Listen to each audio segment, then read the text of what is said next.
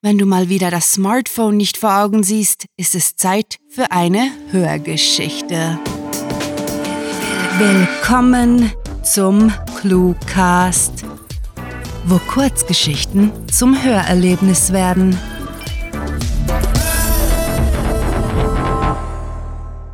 In der Hölle ist der Hase los.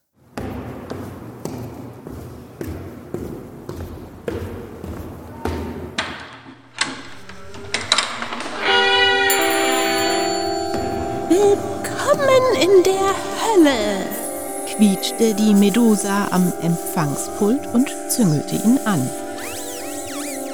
Ah, Mr. Molesti, Sie sind angemeldet. Ohne eine Miene zu verziehen, zeigte sie auf den Schlund einer der riesigen Krokodilköpfe. Wenn Sie eintreten, der Chef kommt gleich. Leck mich, erwiderte er höflich und marschierte geradewegs über die raue Zunge des Ungetüms unter dem Halszäpfchen, das wie ein Ladenglöckchen läutete, hindurch in das Büro des Abteilungsleiters. Ein wenig aufgeregt war er.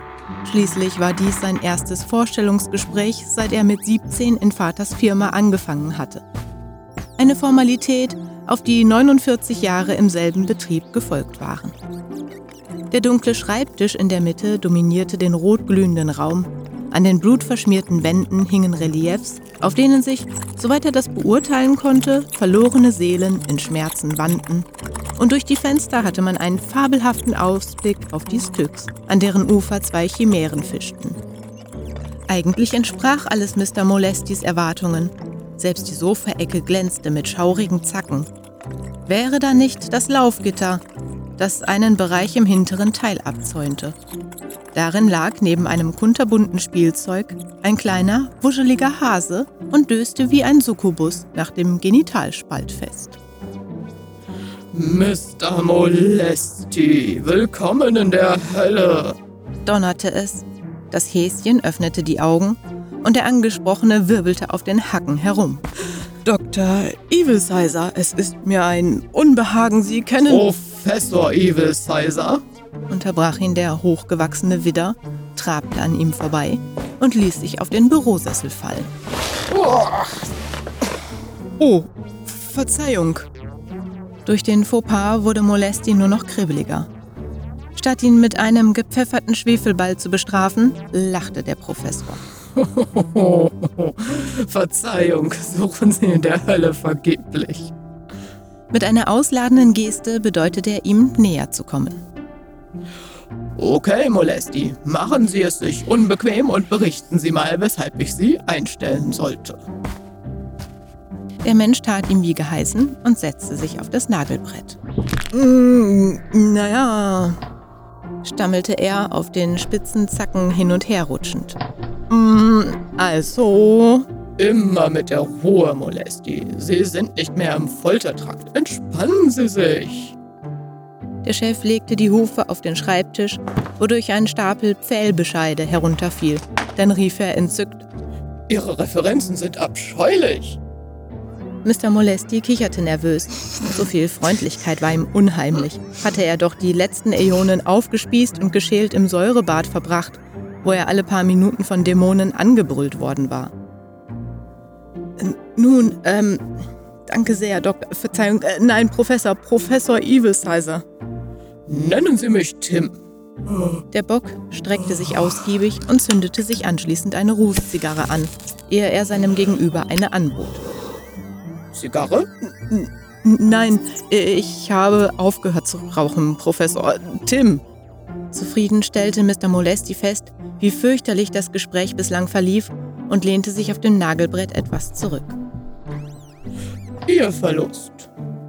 Er schnappte sich ein Mäppchen aus der Schublade, schaute kurz hinein, bevor er es auffraß. Grauenvoll, murmelte der Abteilungsleiter gönnerisch. Wirklich grauenvoll. Von Ihrer Akte bekomme sogar ich Magenschmerzen. Danke sehr, Pro. Tim. Mr. Molesti war tatsächlich äußerst stolz auf seine Laufbahn. Immerhin hatte er zu Lebzeiten ebenso wie danach für jede Scheußlichkeit hart gearbeitet. Da steht, holte Tim sich auf den haarigen Ranzen klopfend aus. Sie seien für die Entlassung von insgesamt 823 Arbeitern verantwortlich gewesen. Beeindruckend. Genau genommen waren es 824, korrigierte er den Chef. Ich hatte meine Frau ebenfalls gefeuert, das allerdings nicht öffentlich kommuniziert. Hustete der Satan heiter und klopfte auf den Tisch, sodass der Hase erschrocken hochhopste. oh je, Tom. Wendete er sich dem Fellball zu. Tut mir leid. Irritiert schüttelte Mr. Molesti den Kopf, besann sich sogleich eines Besseren und fuhr fort. Auf jeden Fall waren es 824. Zudem, und ich will ja nicht angeben, steckte meine Firma hinter den illegalen Mülldeponien, welche die Wasserversorgung eines Distrikts zerstörten. Die Bevölkerung zweier Dörfer musste umgesiedelt werden und eine Handvoll Agrarflächen wurden unbenutzbar. Das war mir natürlich einerlei. Mein Augenmerk lag stets auf dem Kassensturz. Alles andere interessierte mich nie. Entsetzlich. Das klingt schon nicht schlecht. Erzählen Sie weiter. Gerne. Meine baurechtliche Einsprache hat den Bau eines Krankenhauses verhindert, das in der vorletzten Pandemie bestimmt tausende Leben hätte retten können. Meine Kinder habe ich kaum gesehen und selbstverständlich direkt nach dem Kindergarten ins Internat gesteckt. Er räusperte sich, überlegte, ob er mit den Leistungen seiner Nachkommen prahlen sollte. Der Älteste hat mich in seinem Abschiedsbrief erwähnt und nicht bloß sich, sondern auch Frau und Gören erschossen. Der Jüngste verdiente seine Brötchen mit Drogengeschäften. So, so. Der schauerliche Schafsbock nickte wohlwollend. Die Tochter? Die gab mir leider zu denken, gab Mr. Molesti vergrämt zu. Zuerst sah es gut aus. Sie besuchte die Schule, machte eine Ausbildung zur. zur. Er hielt inne und wirkte geräuschvoll einen Kotzklumpen hervor, den er zu den anderen in die Süßigkeitenschale legte. Sie macht eine Ausbildung zur Krankenschwester. Teufel sei Dank haben Abtreibung und der Bürgerkrieg sie bitter gemacht. Sie tötete etliche Patienten mit Morphium. Da hat sie ja nochmal die Kurve gekriegt, was? Jetzt aber zurück zu Ihnen, Mr. Molesti. Was bewog Sie dazu, sich ausgerechnet hier zu bewerben? Während meiner Zeit im Foltertrakt, begann er, erfreut, sich bereits eine passende Antwort zurechtgelegt zu haben, durfte ich die barbarische Arbeit ihrer Angestellten täglich bewundern. Jahrhunderte schwamm ich im Säurebad, sog während meiner persönlichen Ewigkeit jede ihrer bestechenden Grausamkeiten auf. Ihre Behörde leistet Entsetzliches und ich wäre zutiefst geehrt, meinen Teil dazu beizutragen.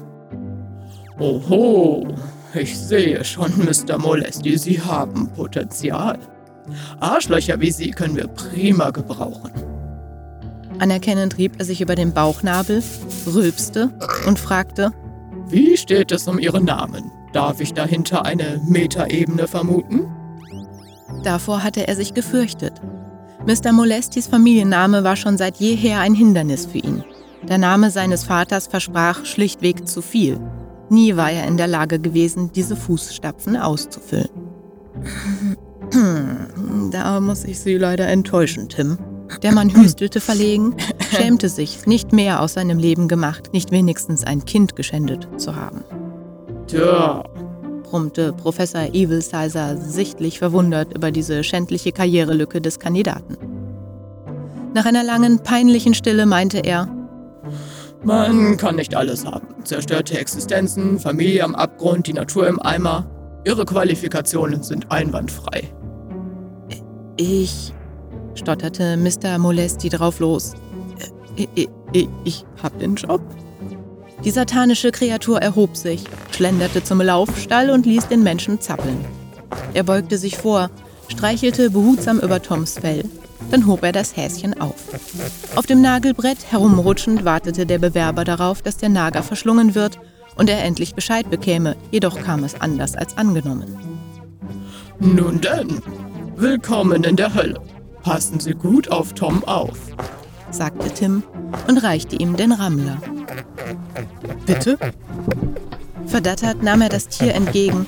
Dieses steckte sofort sein flauschiges Näschen in seine Armbeuge.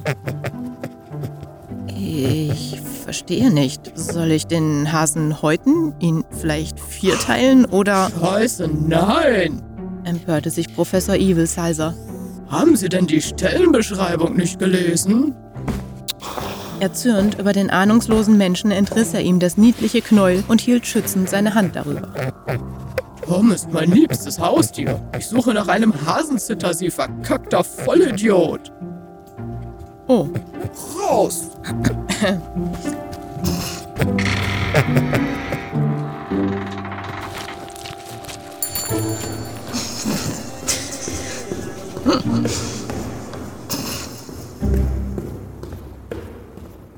das war In der Hölle ist der Hase los.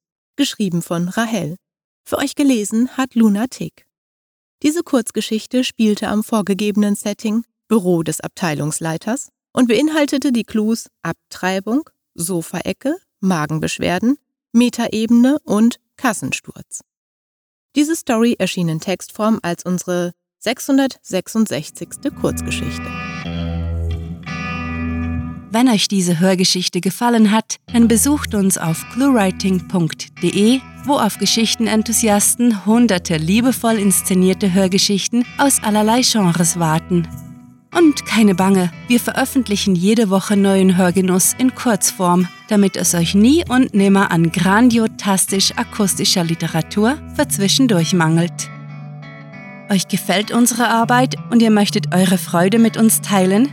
Dann schaut auf patreon.com slash cluewriting vorbei und unterstützt unser Projekt mit einer Kleinigkeit. Damit werdet ihr zu den Grandiotasten, die wir mit literarischen Rewards wie exklusiven Kurzgeschichten und der Möglichkeit, als Gastautor bei uns aufzutreten, beschenken. Apropos Grandiotasten, was wäre der Cluecast ohne seine Stimmen? Auf unserer Seite entdeckt ihr sie alle, also besucht diese Helden des Cluecast auf cluewriting.de slash cluecaster und vergesst nicht, dem Echo ihrer Stimmen zu folgen. Das war es für diese Folge und wir verabschieden uns mit dem Cluecaster-Kampfschrei. Mit fantastiliardischem Dank fürs Zuhören und den besten Wünschen. Eure Cluecaster.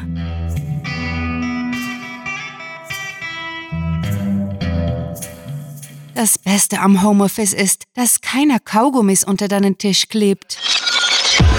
Der Cluecast ist eine Produktion der Literaturplattform ClueWriting. Für Feedback, Anregungen, Literatur und weitere Informationen begrüßen wir euch jederzeit auf www.cluewriting.de. Grandiotastischen Dank.